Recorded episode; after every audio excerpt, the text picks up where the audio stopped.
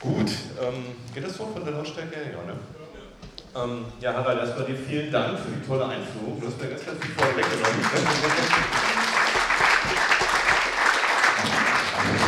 Man merkt schon, das ist ein saukomplexes Thema und ähm, da versuchen wir noch mal ein bisschen Licht reinzubringen, aber ähm, also ich kann Sie durchaus verstehen, wenn Sie sagen, das ist einfach total verwirrend alles und es ist auch einfach eine Materie, da, also in ganz vielen Feldern, da muss man sich Ewigkeiten beschäftigen oder am besten irgendwie drei Doktorstudien noch absolviert haben.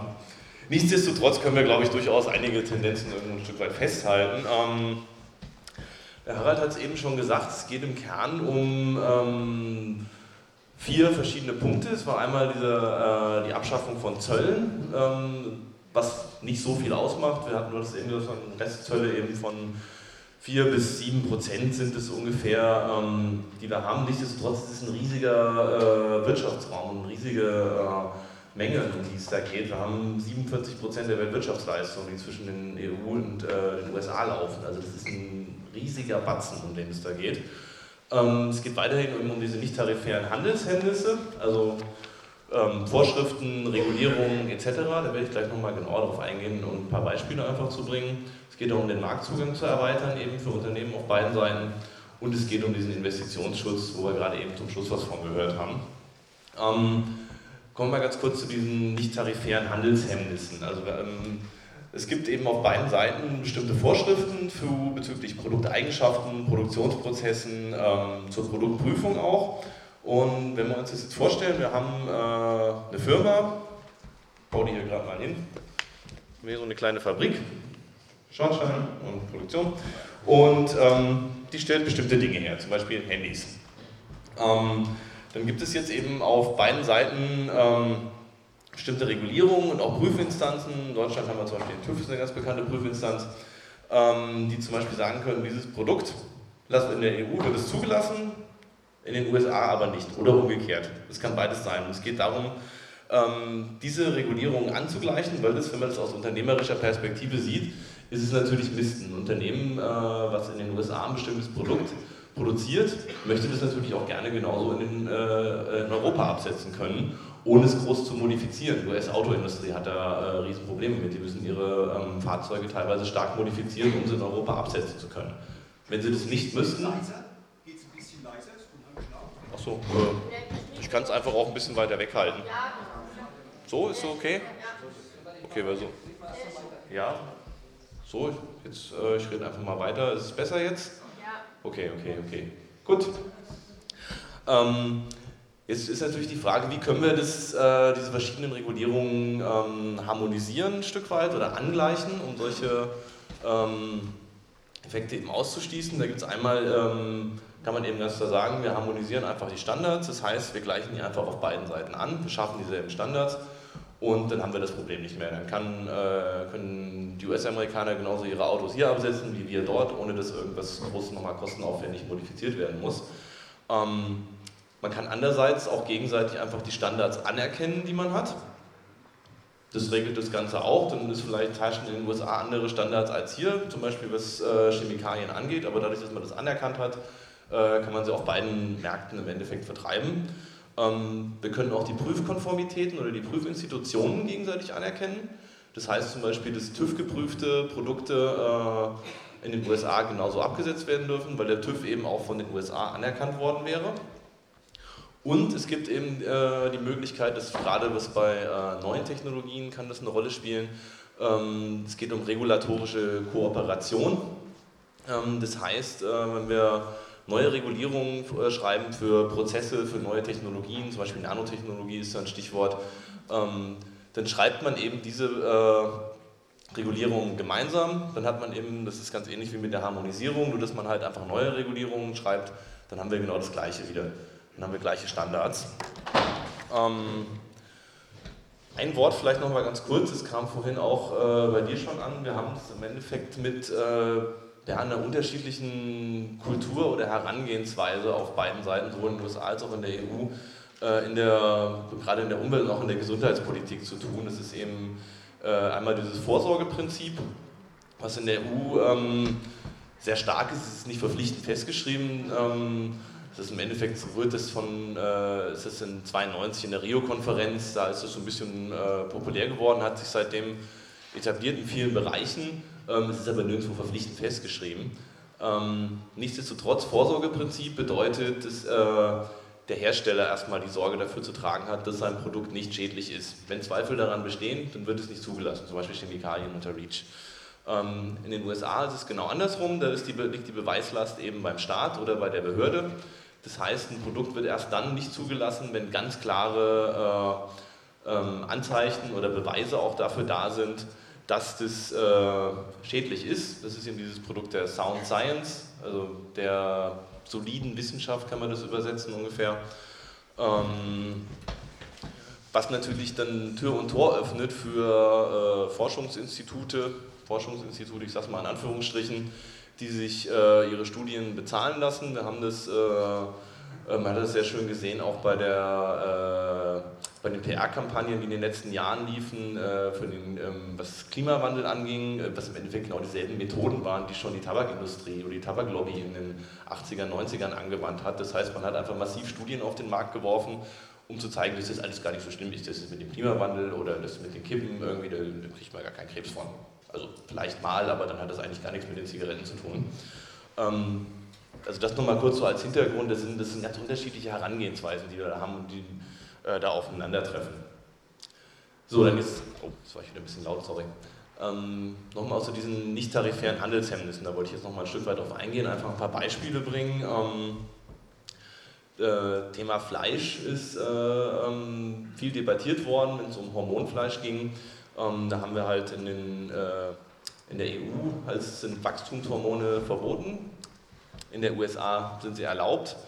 Kurze äh, Anmerkung noch, in der EU ist durchaus das Behandeln mit ähm, Geschlechtshormonen ist gang und gäbe in der Fleischindustrie. Also Sauen werden wenige Wochen nach der Geburt schon wieder mit Geschlechtshormonen ähm, behandelt, damit sie eben schneller wieder trächtig werden, weil diese ganzen riesigen ähm, Fleischmastanlagen im Endeffekt darauf, äh, genau darauf getimt sind. Das sind ja hunderte, tausende Tiere teilweise.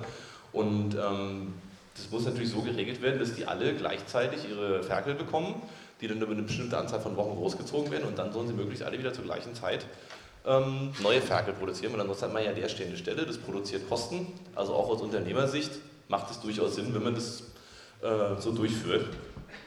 Ähm, Fleischdesinfektion hast du auch schon gesagt, im Endeffekt, ähm, bei uns ist es eben momentan nur mit Heißwasser erlaubt, in den USA ist Chlorgang und gäbe. Wir müssen eben aufpassen, dass wir das jetzt nicht wieder durch die Hintertür reinbekommen mal eine andere, ähm, das Ganze nochmal rumzudrehen, wo die EU durchaus ein Interesse daran hat, äh, Beschränkungen aufzuweichen, ist der äh, Export von Rindfleisch, der in die USA äh, sehr stark eingeschränkt ist aus Europa, ähm, berührt eben noch durch den BSE-Skandal her. Da haben die damals eben sehr starke Beschränkungen aufgehoben. Es gab vor, ich glaube, anderthalb Jahren war das, ähm, haben die USA mal ein bisschen, waren sie mal freundlich und haben gesagt, okay, jetzt dürft ihr mal, ich glaube, 48.000 Tonnen Rindfleisch in diesem Jahr dürfte äh, exportieren in die USA. Ähm, kann man vielleicht auch schon so als ein erstes Zugeständnis im Zuge dieser sich anbahnenden Verhandlungen äh, ein Stück weit betrachten. Anderes Beispiel Gentechnik. Ähm, in Europa haben wir eine Kennzeichnungspflicht, in den USA ist es nicht so. Ähm, das heißt, äh, ein US-Unternehmen könnte durchaus argumentieren, ähm, das ist für uns durchaus ein Hemmnis. Wir äh, produzieren äh, sehr massiv gentechnisch veränderte Lebensmittel. Äh, es sind in den USA 90% der Maisanbaufläche, 90% der Baumwollanbaufläche und 93% der Sojaanbaufläche sind GVOs, also genveränderte Organismen. Ähm, gibt dort auch keine Koexistenzregeln, wie wir sie hier in, äh, in, Deutschland haben. Das heißt, Mindestabstände, die gehalten werden müssen zu Feldern, alles nicht vorhanden. Ähm, zum Vergleich in Deutschland oder in der EU sind es 0,1% der Ackerfläche mit GVOs und äh, 1,3 Prozent der Maisfläche sind genveränderte Organismen. Also, ups, das war ein Glas. Bringt Glück. Ja, das stimmt. Ähm, Stichwort Zulassung ist in ähm, der EU auch relativ stark reguliert. Es gibt eben die Freisetzung, äh, eine Freisetzungsrichtlinie und eine Verordnung auf EU-Ebene, ähm, während es in den USA überhaupt kein einheitliches Gentechnikgesetz gibt. Ähm, die, die Zuständigkeiten sind da stark verteilt auf verschiedene ähm, äh, Organisationen, die FDA, die EPA ähm, und AFIS spielen da eine Rolle. Und ähm, wir haben in, in äh, der EU momentan zwei zugelassene Sorten an GVOs. Das ist einmal der Mon 810, das ist der berühmte Monsanto-Mais.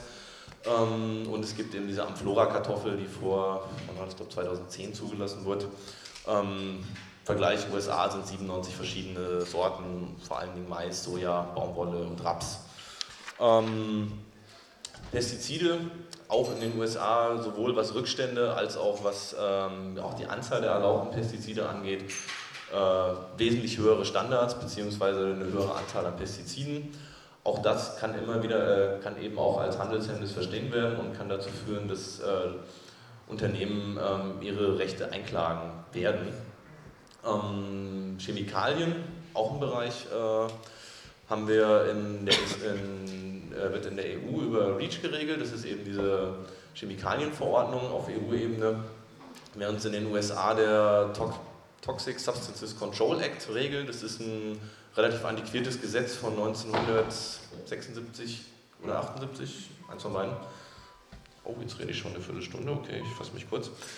Ähm, und unter REACH müssen äh, Chemikalien zugelassen werden. Äh, das heißt, die Unternehmen müssen eben auch äh, gewisse Prüfergebnisse liefern, während es in den USA ein relativ einfaches Anmeldungsverfahren auch ist. Ähm, auch da haben wir eben wieder ähm, das, was ich eben schon erwähnt habe, diesen Unterschied zwischen auf der einen Seite dem Vorsorgeprinzip und dem Sound Science. Das heißt, in den USA liegt die Beweislast bei der Behörde, also auf staatlicher Seite, während es in, den, äh, in Europa eben die Beweislast bei den Unternehmen liegt.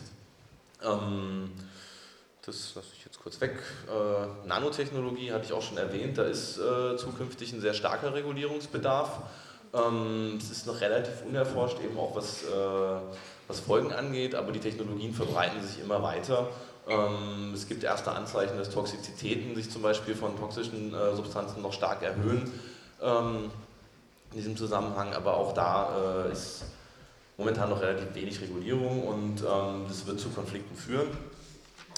Energie- und Klimaschutz ist eben ganz kurz angeklungen, dazu vielleicht nochmal zwei Worte. Ähm, ein Thema, was auch hier in Baden-Württemberg äh, mehr diskutiert wird, vor allen Dingen eher am Bodensee, aber nichtsdestotrotz ist Fracking. Ähm, wir haben in der EU momentan äh, in Frankreich äh, ein gesetzliches Verbot und ansonsten in Dänemark, Irland, Tschechien und Nordrhein-Westfalen Moratorien, die gerade bestehen nach ersten Probebohrungen.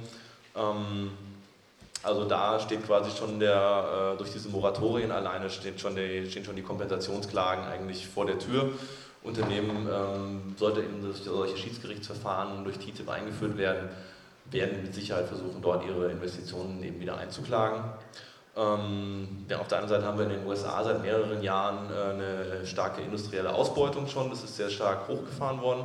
Momentan wieder ein bisschen äh, zurückgegangen im letzten Jahr, das Fracking in den USA ähm, hat dort zu äh, sinkenden Energiepreisen geführt. Ähm, sollte es durch TTIP allerdings äh, leichter werden, das Gas auch zu exportieren, vor allen Dingen in die USA, da ist ein hoher Druck, ähm, ist die Gefahr, dass eine steigende Förderung dort zu erwarten ist. Ja. Entschuldigung, ich muss kurz unterbrechen. Da ist eine Liste, Interessiertenliste, TTIP. Äh, ist das jetzt für die Mitarbeit oder für die Folie? Ja, das kann der Götz, glaube ich, am besten beantworten.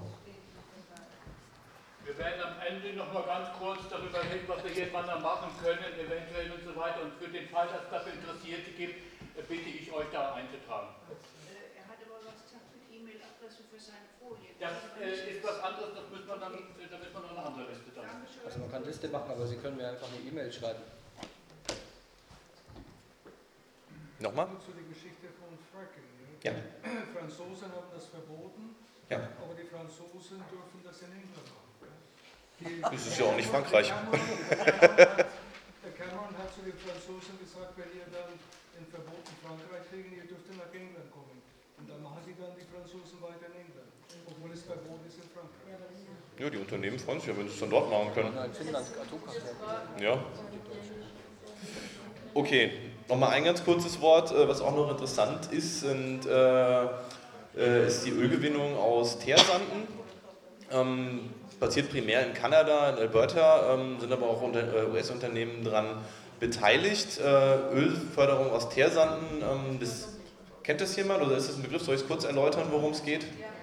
Okay, also man hat im Endeffekt ähm, bitumenartige Ablagerung, also man hat äh, Sande mit, mit einzelnen Ablagerungen von äh, Rohöl, teilweise auch eher auf Schwerölqualität, was dann noch aufgearbeitet werden muss.